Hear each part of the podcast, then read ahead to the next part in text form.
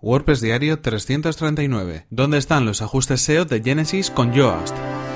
Estás escuchando WordPress Diario, tu podcast sobre desarrollo web con WordPress y marketing online. Con Fernand Diez.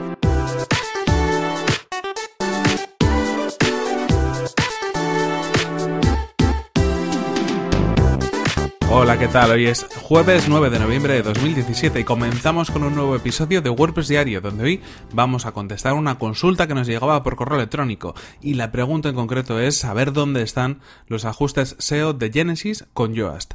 Pero antes recordaros que este episodio está patrocinado por Raidboxes. Raidboxes es una compañía de hosting especializada en WordPress con la misión de facilitarle la vida a sus clientes.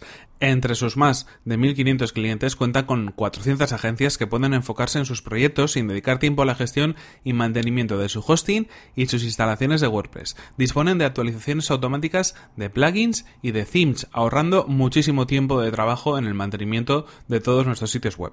Accede a raidboxes.es barra Fernan y consigue desde hoy tu prueba gratuita de 14 días en tu hosting profesional para WordPress.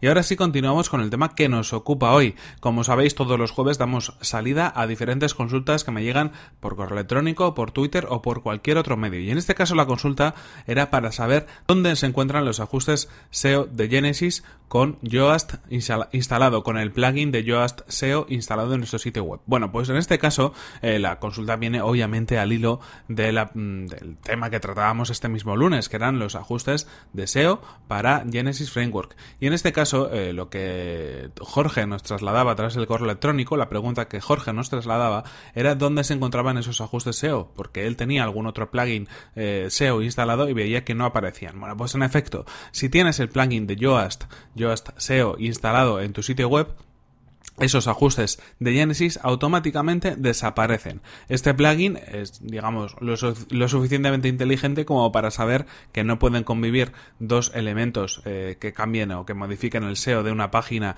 en un sitio web y lo que hace es inhabilitar que se muestre Yoast, eh, que se muestre, perdón, mejor dicho, la parte SEO de Genesis Framework. Como decíamos, hay unos ajustes SEO que vienen por defecto, y os remito al, al, episodio de esta misma semana del lunes. Esos ajustes SEO lo que hacen es modificar algunos parámetros, sobreescribir algunos parámetros que por defecto se cargan con nuestro theme o que por defecto se cargan en el propio núcleo de WordPress.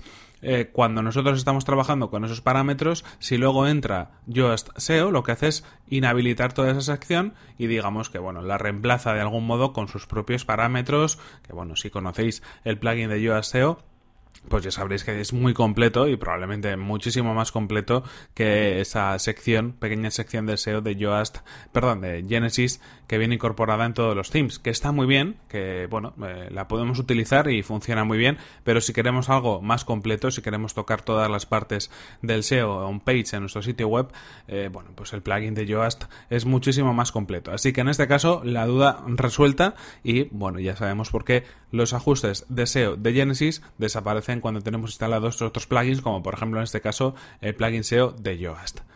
Y en cualquier caso, esto es todo por hoy. Aquí terminamos este episodio 339 de WordPress Diario. No sin antes recordaros que el patrocinador de este episodio ha sido Raidboxes. Raidboxes, que es una compañía especializada en WordPress y que además debéis saber que patrocina esta próxima WordCamp Santander.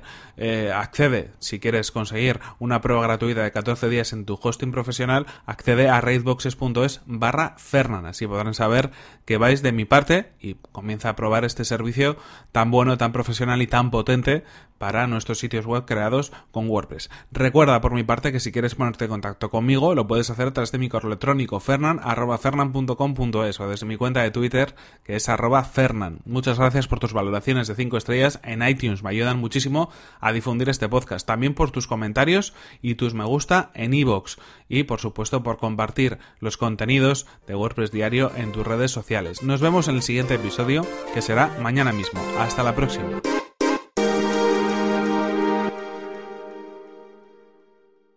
Bueno, estamos un poquito mejor. A ver cómo llegamos al viernes porque toca Work en Santander y hay que estar un poco, ¿eh?